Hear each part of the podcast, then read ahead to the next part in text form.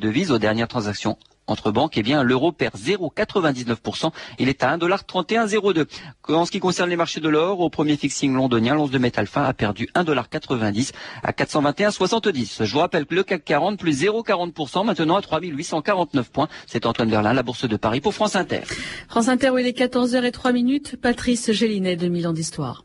Bonjour, aujourd'hui Louis II de Bavière, deuxième partie.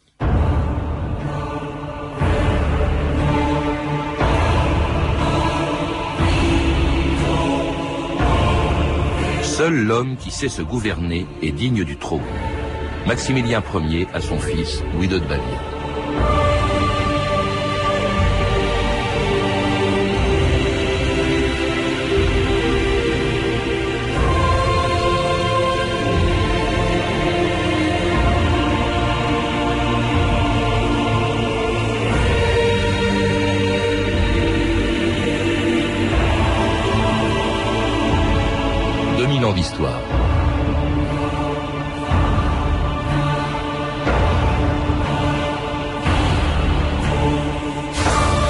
Pendant les vingt ans de son règne, Louis II de Bavière aura tenté en vain de préserver l'indépendance de son pays et le prestige de sa couronne. Mais en ce siècle où les progrès du nationalisme et des idées révolutionnaires faisaient tomber les monarchies et disparaître les frontières des vieux États européens, c'est peut-être parce qu'il fut incapable de lutter contre la force des choses que Louis II s'est réfugié dans la folie, la musique de Wagner et ses châteaux de Neuschwanstein, Linderhof et Ehrenkimsee.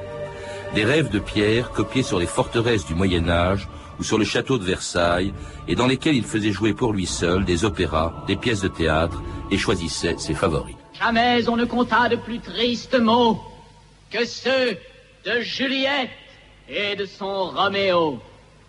Monsieur Kynes, un envoyé de Sa Majesté le Roi. Oui, que me vaut l'honneur? Je dois vous remettre un message de la part de Sa Majesté. De fait, Sa Majesté le Roi m'ordonna un jour de me rendre auprès d'un jeune acteur nommé Kynes pour lui remettre un présent et le convier à passer trois jours au château de Linderhof. Permettez-moi de vous donner quelques conseils, monsieur dans votre intérêt. C'est Roméo qui l'a invité à Linderhof.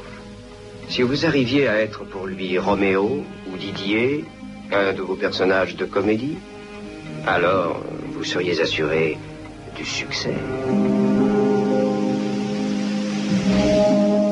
Jean Descartes, bonjour. Bonjour. C'était un extrait du Ludwig de Visconti, euh, le comédien et favori de, Louis II de Bavière, le comédien Joseph Kynes, invité donc par Louis II dans un de ses châteaux. Nous avons parlé avec vous hier de l'homosexualité de, de ce roi, mais pas encore de ces châteaux extraordinaires dont vous parlez très longuement dans un livre qui va être réédité très bientôt chez Perrin, Les châteaux fous de Louis de Bavière. À quoi correspondait cette espèce de frénésie à construire des châteaux, Jean Descartes? Eh bien, c'est une revanche sur l'amertume qu'il a éprouvée en voyant d'une part l'unification euh, allemande se faire par les armes, 1866 Sadova et bientôt la guerre contre la France. Une revanche aussi sur les ragots qui disent que c'est un roi misogyne, homosexuel, qui est perdu dans ses rêves, perdu dans ses montagnes, entouré de jeunes gens. Et une revanche aussi sur euh, la déception qu'a causé le comportement de Richard Wagner, le comportement d'homme et non pas de, de musicien. Donc, euh, à partir de 1869-70, on peut même dire à partir du 5 septembre 69, la construction du premier château est décidée. Dans le fond, c'est le domaine intact du roi. Mmh. La montagne est propre. Euh, je pourrais presque paraphraser un fameux slogan, la montagne ne ment pas. Et là, on a euh, une quinzaine d'années d'un homme qui va vivre au milieu des paysans, des montagnards qui vont l'aimer sans le comprendre, mais il aura affaire à la nature qu'il adore. Et ce paysage extraordinaire, aujourd'hui, quand on voit la Bavière, on comprend, on comprend l'engouement du roi pour ces fantastiques sites. Et, des châteaux à la, construction desquels il a participé directement. Par exemple, quand il payait Wagner pour écrire ses opéras, c'est Wagner qui les écrivait. Là, il commande des châteaux, mais c'est lui qui supervise, il ah met la main à la pâte. Le premier château Neuschwanstein, la nouvelle pierre du cygne, euh, on a retrouvé 60 plans, dessins et maquettes différents de la main du roi. Alors, dans le fond, il y a deux névroses architecturales. La première est un hommage au XIIIe siècle. C'est-à-dire que Louis de Bavière voit que l'on est dans les années 1870 dans un siècle mécanicien, un siècle militariste, et il veut réhabiliter la chanson de geste, les croisades, l'amour courtois, il veut réhabiliter la lutte du bien contre le mal, s'intéresse beaucoup au roi canonisé, son saint patron, Saint Louis. Bien. Et là, vous parlez de Neuschwanstein, il faut le rappeler, hein, c'est celui qui ressemble effectivement à un château du, du Moyen Âge. Un château du Moyen Âge, euh, dont le modèle est Pierrefonds. Car en 1867, Louis II est venu voir l'exposition universelle à Paris et a visité le château de Pierrefonds avec Mérimée et Viollet-le-Duc. Entre nous, j'aurais bien aimé faire partie de la visite, ça doit être intéressant. Et donc, il réhabilite le XIIIe siècle qui sera suivi d'un rêve pour rendre hommage à la monarchie absolue française dans deux châteaux, Linderhof, un petit Trianon et Renkimsee. Oui, parce que ces châteaux, ils sont aussi différents qu'ils sont totalement étranges. Là, vous citiez effectivement le plus connu, hein, il est sur tous les circuits. Quand on visite la Bavière, c'est incontournable, comme on dit. Euh, vous citiez donc euh, le château de Neuschwanstein. Linderhof, alors là aussi, c'est assez extraordinaire. Il est tout petit, hein, bon, mais dedans, il y a cette fameuse grotte avec des signes, avec ce bateau en forme de coquillage. Alors, où on peut dire que Louis II était très en avance sur son temps. Euh, D'abord, ce n'est pas un homme qui est euh, décalé, c'est un homme qui joue avec la chronologie. Il veut bien être au XIIIe siècle, mais il y a des fils électriques qui sont dissimulés. Les premières piles de la maison Siemens éclairent le décor fantastique. Donc, vous voyez, il, il appuie sur un curseur, c'est un peu une machine à remonter le temps et à se déplacer. Et puis, c'est un hommage à la France, Linderhof et Rimkimsey. La France est abattue depuis Sedan, l'Alsace-Lorraine est occupée. Pour Louis II, c'est un crime contre la France qu'il aime. Il ne faut pas oublier que son arrière-grand-père était le filleul de Louis XVI. Donc c'est la volonté de sauver une image française. Alors là, vous avez cité Linderhof, donc celui qui est avec les signes, la grotte à l'intérieur, euh, Jean Descartes. Et puis alors, Eren Kimsey, ça c'est le moins connu, c'est le plus grand. Oui, c'est une copie vraiment fidèle euh, de, euh, du château de Versailles. Hein, il est fasciné par Louis XIV. Ça a coûté des fortunes. Et des fortunes. Pourquoi? Pour que dans ce château gigantesque, extraordinairement décoré, qui a coûté des fortunes, le roi n'y passe qu'une seule nuit. Une seule semaine, disons, réellement. Ah oui. Euh, pour euh, être clair, ces châteaux sont inutiles, ils sont vides, mais plus le roi euh, se cache, plus il est misogyne et misanthrope, plus les châteaux sont somptueux. Et c'est le paradoxe avec ce qui se passe aujourd'hui. Cet homme voulait être seul et ce sont des millions de gens qui viennent le débusquer dans, son, dans ses rêves.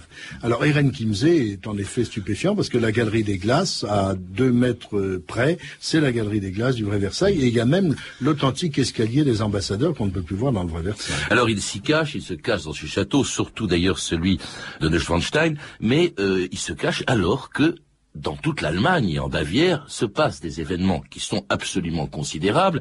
C'est l'époque de la réunification de l'Allemagne. La Prusse, nous disions hier, Bismarck rêvait de réunifier l'Allemagne autour de la Prusse.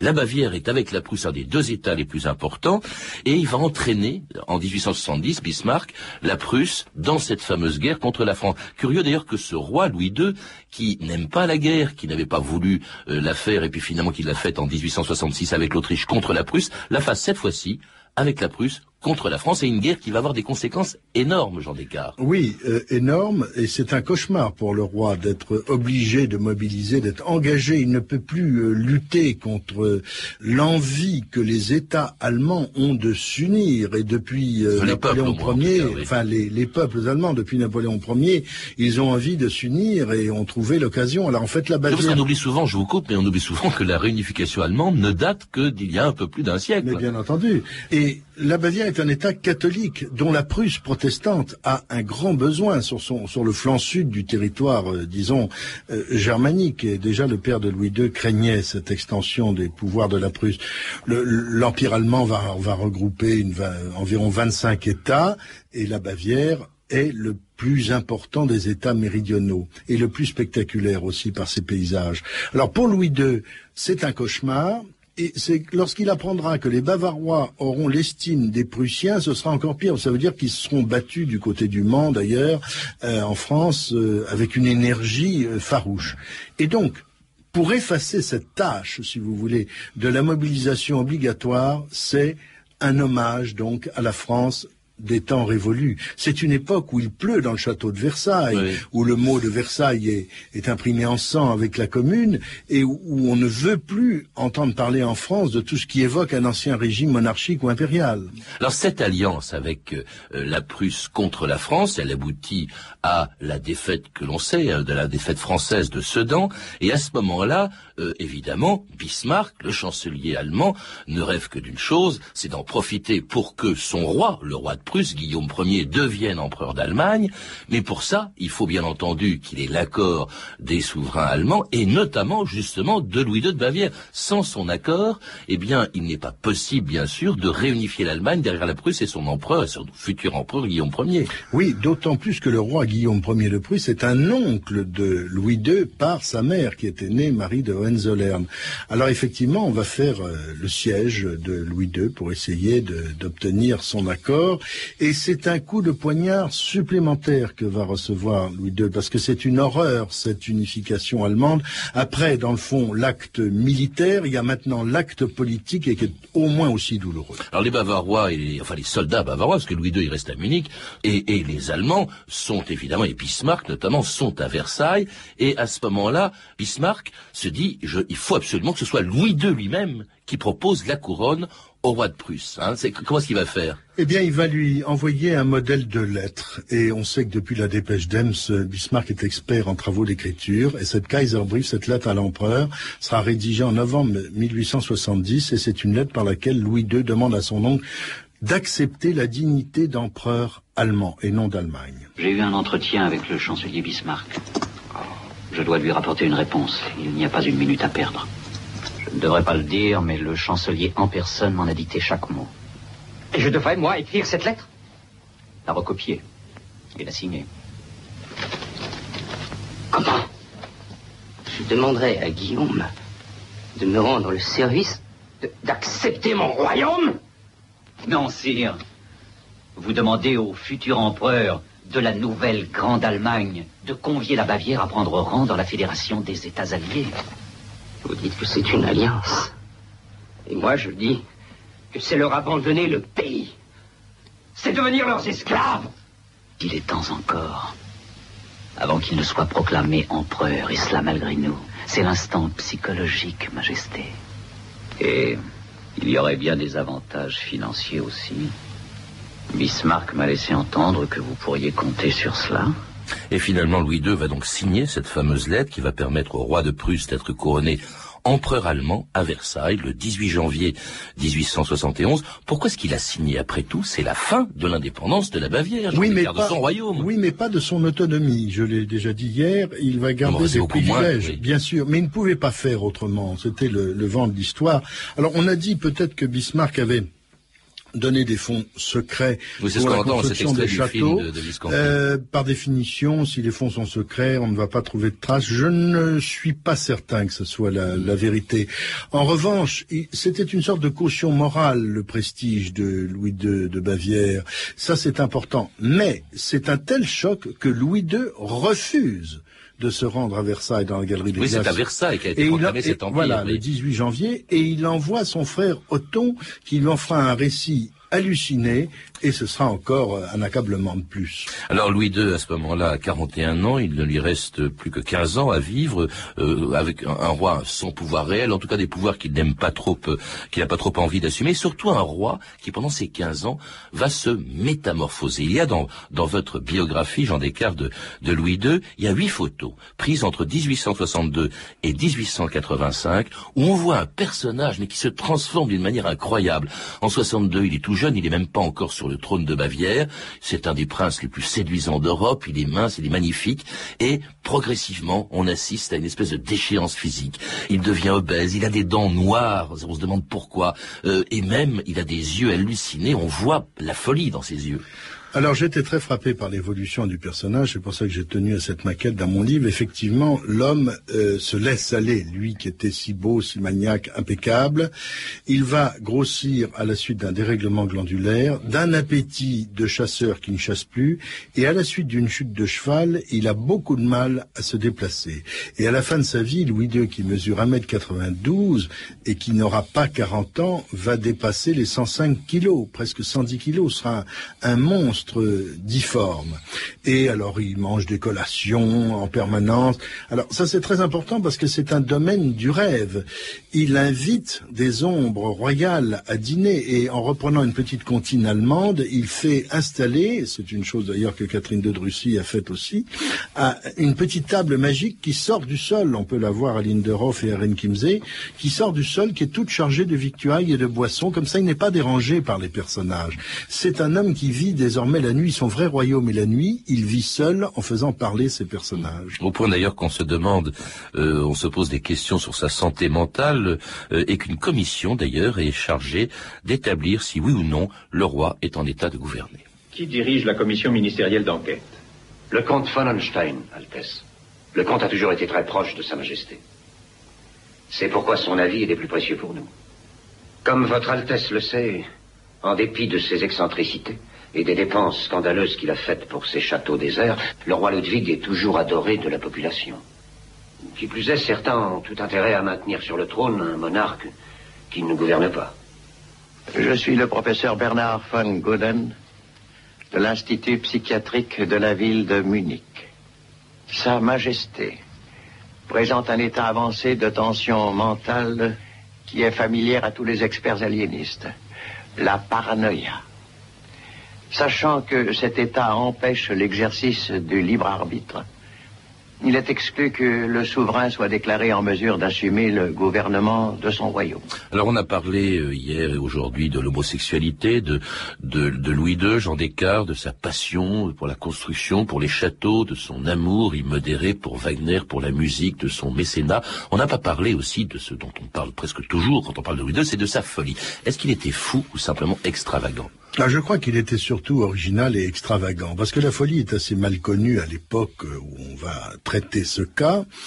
Il y a incontestablement des signes de dédoublement de personnalité. D'ailleurs, Louis II a été très frappé par la lecture d'un livre qui venait de sortir au Royaume-Uni, Dr. Jekyll et Mr. Hyde le dédoublement de personnalité est une tendance à la maladie de la persécution, mais qui est en partie justifiée parce que on va le gouvernement et le parlement affolés par les dépenses, mais qui ont voté les crédits, il faut quand même le dire, et qui ont intérêt à ce que le roi soit loin pour euh, mener leur politique dans l'empire allemand.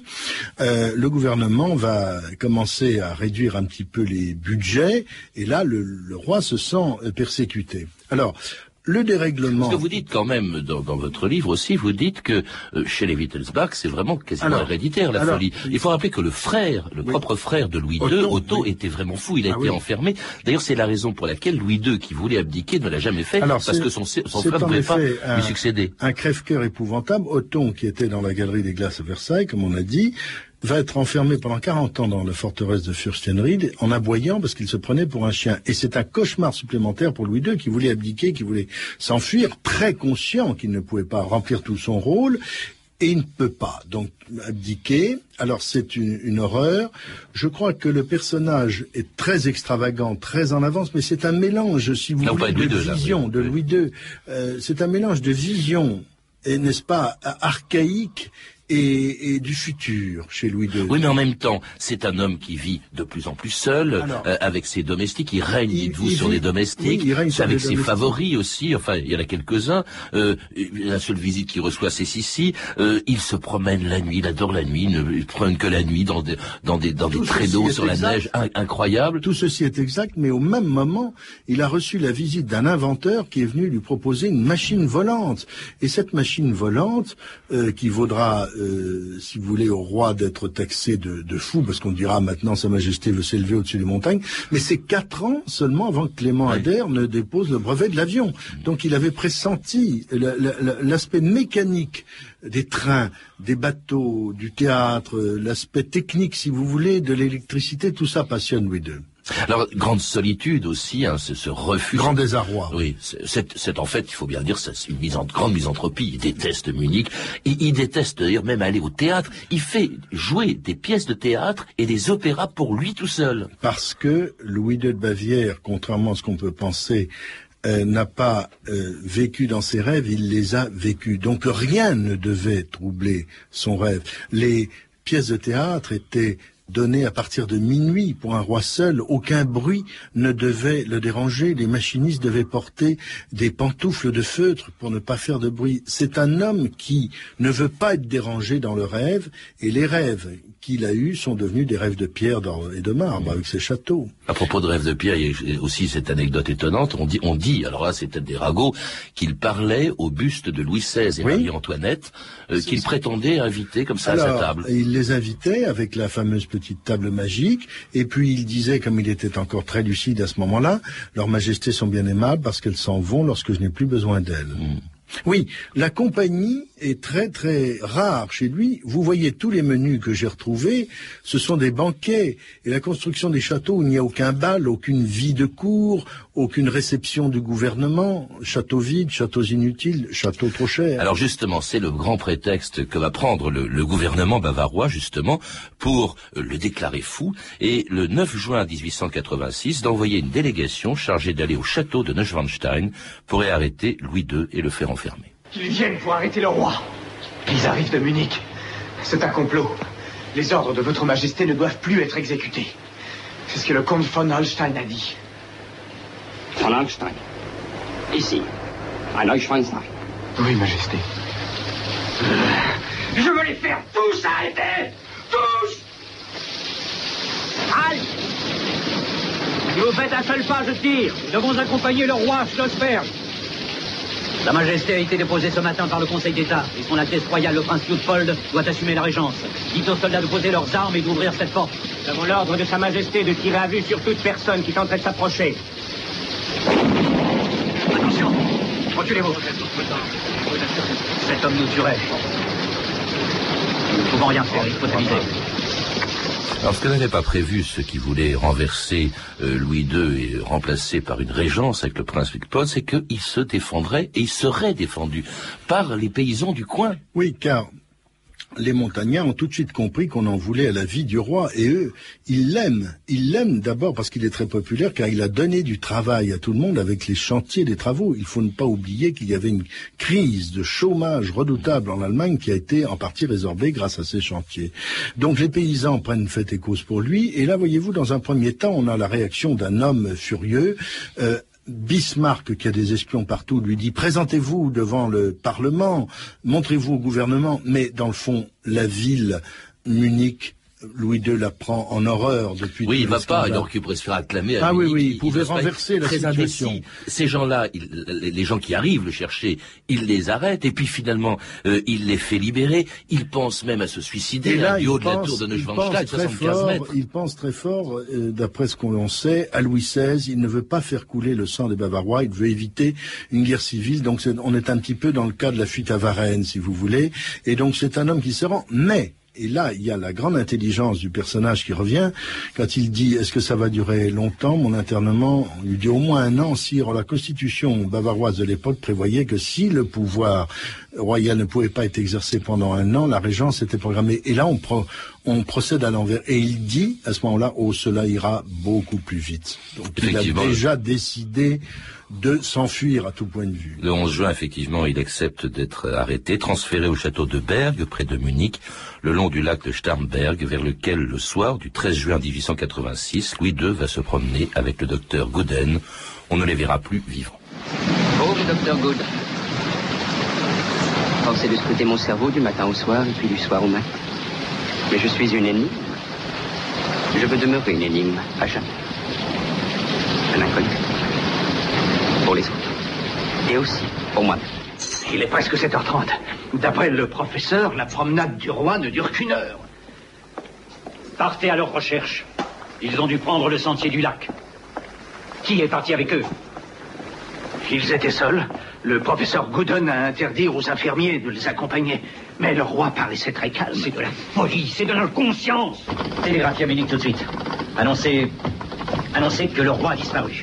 Je vais à sa recherche moi aussi.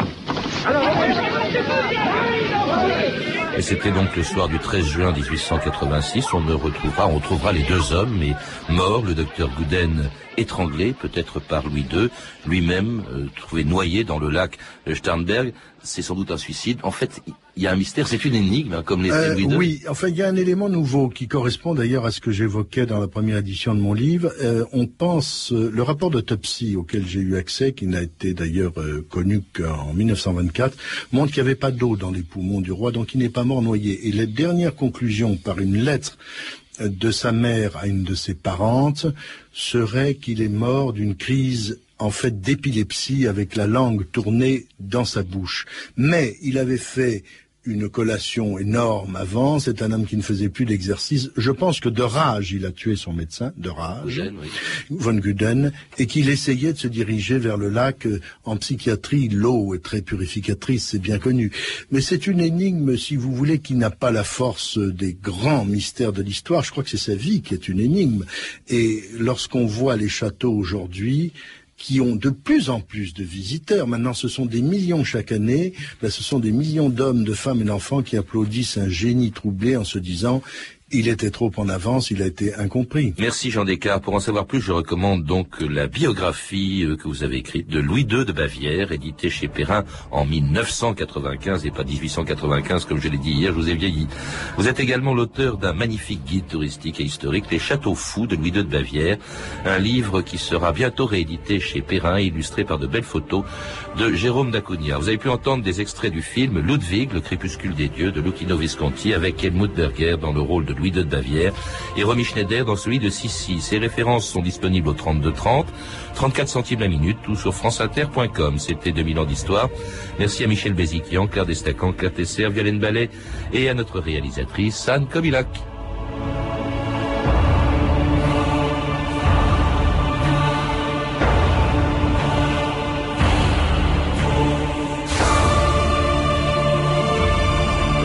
Fin de semaine à tous et à lundi. La semaine prochaine, euh, lundi, de Taïwan à la nouvelle cuisine en passant par Antonin Carême, les cuisiniers.